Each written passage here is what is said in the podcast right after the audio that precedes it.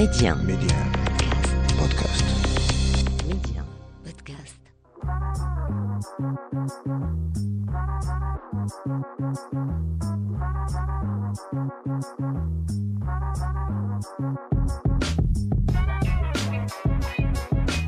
Bienvenue à vous pour ce nouveau numéro de l'Hebdo MC, le rendez-vous taillé sur mesure pour tous les curieux et curieuses. On parle médias, culture et tech avec un focus tout particulier sur le Maroc. Média 1, Karima, l'Hebdo MC. Cette semaine, pour notre interview, on parle culture, on parle d'un genre littéraire assez euh, méconnu du grand public, mais qui se ferait petit à petit un chemin dans notre pays, un genre littéraire qui fait le pont entre l'univers de l'entrepreneuriat et du management et la littérature. C'est un genre communément appelé littérature de management. On reçoit pour cela un écrivain qui excelle dans ce domaine, Soufiane Raji, qui vient tout récemment de sortir un nouvel ouvrage baptisé Le Manager épique. Pour la chronique, on parle de YouTube au Maroc, puisque les YouTubeurs et YouTubeuses sont désormais surveillés de très près par la Direction générale des impôts. Et enfin, dernière rubrique, nouvelle édition du journal de l'Hebdo MC, une édition 100% tech. Sinon, en attendant, premier stop. L'interview MC. Et pour notre interview cette semaine, on reçoit l'écrivain Soufiane Raji, expert de littérature de management. Ensemble, on parle plus dans le détail de ce genre de littérature, mais on parle aussi de son dernier ouvrage, Le Manager épique. Soufiane Raji, bonjour, c'est un plaisir de vous recevoir aujourd'hui dans l'Hebdo MC. Bonjour Kalema, c'est un plaisir d'être avec vous. Merci beaucoup. Alors tout d'abord, euh, Soufiane, pour les personnes qui nous écoutent actuellement, euh, comment a commencé votre aventure littéraire?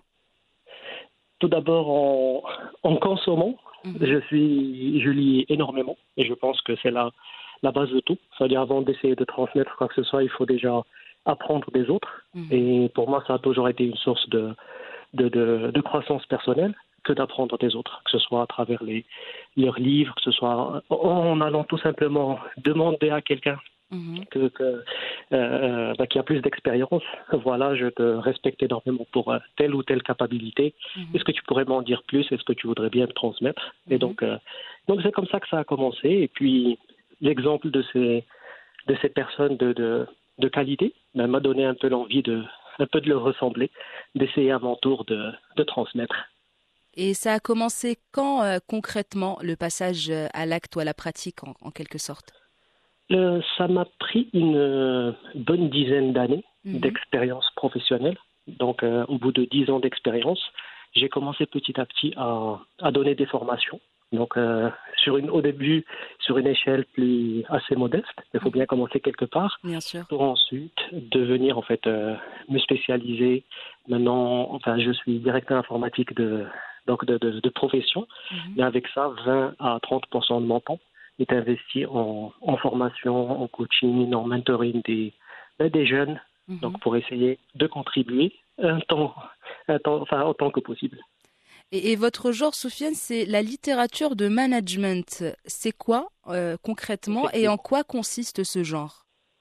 En fait, le- la littérature de, de management est un, est un genre littéraire qui vise le, le développement professionnel Mhm. et qui vise à favoriser, voire euh, accélérer la réussite, que ce soit celle de l'individu, Mhm. des groupes ou des entreprises.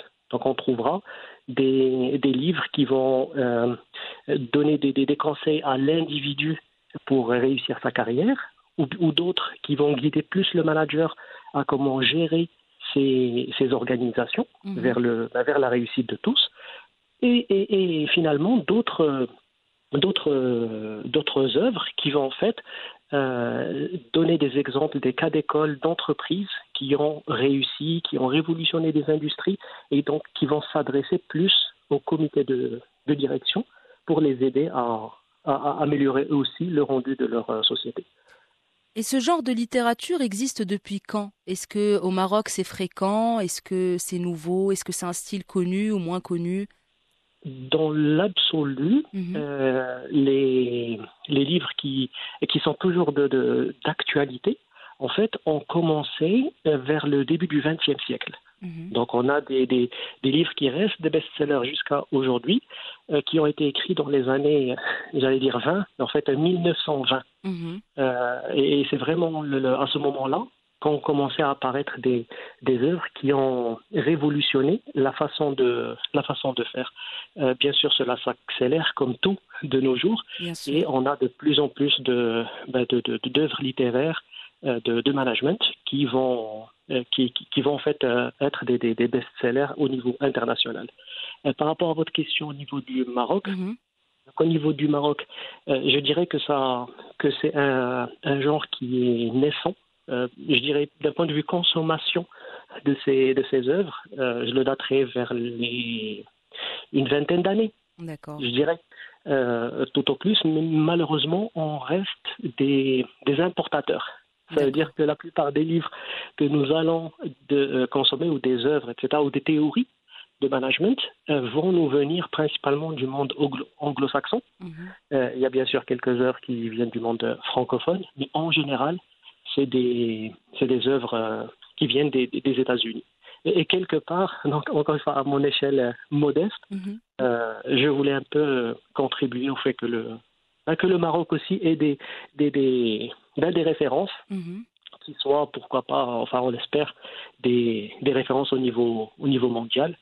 Euh, donc parce qu'au niveau du, du ben, de notre cher pays, on a énormément d'expérience. donc cette économie qui se, qui se développe, qui, euh, qui crée des, des, ben, des, des, des, des, des entreprises qui sont des joyaux donc mm. à, à, à, l'échelle régionale, voire euh, euh, continentale, eh bien, il y a énormément d'histoires à raconter, il y a énormément de, de réussites qu'on pourrait très bien euh, documenter pour en faire profiter les, les, les futures générations. C'est un terrain assez fertile, si on peut dire les choses comme ça. Exactement. Et on a énormément de matière. Et, et à travers votre antenne, j'aimerais encourager en fait toutes les personnes qui sont aujourd'hui actives à mhm. se poser la question de comment est-ce qu'elles peuvent contribuer, comment est-ce qu'elles peuvent transmettre euh, euh, leurs expériences mhm. euh, aux, autres et que ce soit à travers des, des livres, mais au moins au niveau via des conférences et à humaine à mhm. travers des, ben, des, du coaching de, de jeunes. Et donc, et, de l'autre côté, bien sûr, là où donc là où j'encourage également le, nos, nos, nos, chers auditeurs et auditrices, c'est en fait à euh, aller chercher mhm. ce genre de contenu parce que c'est des accélérateurs. Donc euh, pourquoi, la, pourquoi apprendre uniquement de ces expériences et donc attendre d'avoir euh, essayé, travaillé pendant 10 ans, 15 ans, 20 ans pour ensuite comprendre et dire ah maintenant j'ai la maintenant j'ai la sagesse maintenant je sais faire mhm. alors que il y a énormément de personnes qui sont passées par là qui ont passé, en fait, qui ont résumé toute leur vie, toute leur, euh, euh, tout leur parcours professionnel en un, euh, en un livre ou deux ou, ou, plus, mhm. et à travers qui ben, on pourrait accélérer notre propre carrière et éviter les, les, les, ben, les pièges. C'est vrai. D'accord, que mhm. d'autres ont déjà résumé pour, pour nous apprendre en quelque sorte, en quelque sorte euh, plutôt des success stories des autres, mais aussi où ils ont échoué en quelque sorte pour éviter peut-être de tomber euh, dans des situations euh, similaires. Et sinon, Soufiane Raji, donc la littérature de management, pourquoi avoir opté pour ce genre? Comme j'avais dit tout à l'heure, j'ai toujours été fasciné par la transmission. Mhm. Donc, je suis intimement convaincu que la, la trace que nous laissons tous derrière nous n'est pas celle des, des résultats euh, professionnels, mais c'est vraiment dans l'impact que nous aurons euh, sur les gens autour de nous. Je suis intimement convaincu que c'est ça qui reste. Mhm. Et c'est ça, à la fin, de toute façon, qui va faire notre fierté quand on fera un, un, un retour en arrière pour évaluer notre carrière, euh, à quoi elle a servi. Euh, en général, euh, la fierté vient vraiment de l'impact qu'on a sur les a sur les gens. Et donc, je je voulais euh, euh, quelque part aussi contribuer et puis aider les autres. Mhm. Je pense que c'est une motivation pour la plupart d'entre nous. Bien sûr, c'est tout, c'est tout à votre honneur. Et sinon, dernièrement, Sofiane Raji, vous avez sorti un, un, nouveau livre, votre dernier bébé en quelque sorte, Le Manager épique. Pouvez-vous nous parler de ce dernier ouvrage? Oui.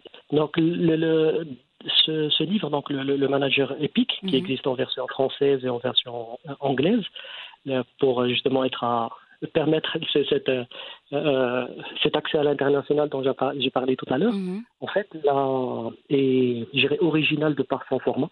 Donc, c'est une, euh, il se base sur du storytelling. -hmm. Donc, c'est une histoire à travers laquelle c'est un, un, parcours initiatique où le protagoniste va apprendre, va se développer.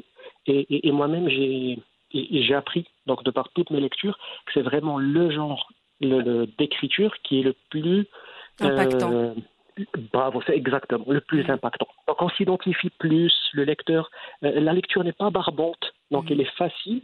Et euh, l'autre constat, c'est également que là, tout le monde n'est pas un, un, grand lecteur, et donc il faut également des formats qui sont. Euh, je trouve que c'est le livre qui doit s'approcher du, du, du, du, lecteur, et non pas toujours demander au lecteur de faire le l'effort de d'oser lire des livres de, de 400-500 pages. Mmh de là où la, la, la, théorie est extrêmement dense. Donc ça c'est donc ça c'est d'un point de vue format. -hmm. L'autre part, je voulais à travers aussi, enfin je voudrais aussi ici remercier toutes les personnes qui y ont contribué parce mmh. que ce livre ne résume pas uniquement mon expérience professionnelle ou ce, dont, ce, ce, ce que j'ai appris moi-même, mais j'ai eu le, le, plaisir et l'honneur de pouvoir demander à des, une vingtaine de, de managers émérites, des directeurs d'entreprise, de ressources humaines, euh, etc., de leurs leur, euh, leur conseils les mieux sentis. Euh, S'il y avait un ou deux conseils qu'ils donneraient aux, aux, aux managers soit en devenir ou même euh, expérimenté, mm -hmm. ce serait quoi? Et j'ai essayé dans ce livre un peu euh, de, de, reprendre ces conseils-là et de les mettre toutes, euh, enfin tous dans, dans, dans, dans ce livre. J'espère y avoir réussi. Bien sûr, ben on n'en doute pas une seconde. Et sinon, Sofiane Alagi, qu'est-ce qu'on pourrait vous souhaiter pour, pour la suite ou quels sont vos projets futurs? Pour l'instant, Là, je voudrais, je, je, voudrais que ce livre puisse bénéficier le plus grand, le plus grand nombre. -hmm. Encore une fois, je suis vraiment mu par la, par la transmission. Et, et, et de ce fait, le fait d'écrire, d'avoir écrit le livre n'est pas est seulement une étape. -hmm. Donc, euh, comme, par, comme pour le, le, le, livre qui avait précédé, euh, j'ai l'intention, sur l'année qui vient, ben, de lancer un cycle de conférences, d'ateliers, pour, euh, encore une fois, m'approcher encore plus des personnes qui pourraient en bénéficier. D'accord? Donc, mmh. euh, et je pense que l'année, voire les 18 prochains mois, pourront être dédiés à cela. Et, ben et puis vous... par la suite, mmh. souhaitez-moi de bonne chance pour peut-être commencer un troisième opus. Mmh. Pourquoi pas, bien sûr. Voilà, donc c'est ceci résumerait mes plans, je dirais. Eh ben, on vous souhaite euh, bon courage pour la suite et une très bonne continuation, euh, Soufiane Raji. Merci d'avoir accepté mon invitation aujourd'hui. C'était un plaisir d'échanger avec vous. Merci, Karima. À très bientôt, Inch'Allah. À très bientôt. Ça sera tout pour euh, l'interview du jour, mais restez avec nous, l'Hebdo MC, ça continue. La chronique MC. Et pour notre chronique du jour, on s'intéresse aux influenceurs marocains. On en avait déjà parlé dans un précédent épisode de l'Hebdo MC. On avait notamment tenté de répondre à la question suivante est-ce qu'être influenceur, c'est un métier? Cette semaine, on s'intéresse à un tout autre aspect de la vie d'un influenceur. On parle impôts et fisc, mais pas que, puisque la Direction générale des impôts, la DGI, a décidé depuis un petit moment de traquer les influenceurs marocains dans le but pur et simple de lutter contre la fraude fiscale. Déclare tes impôts,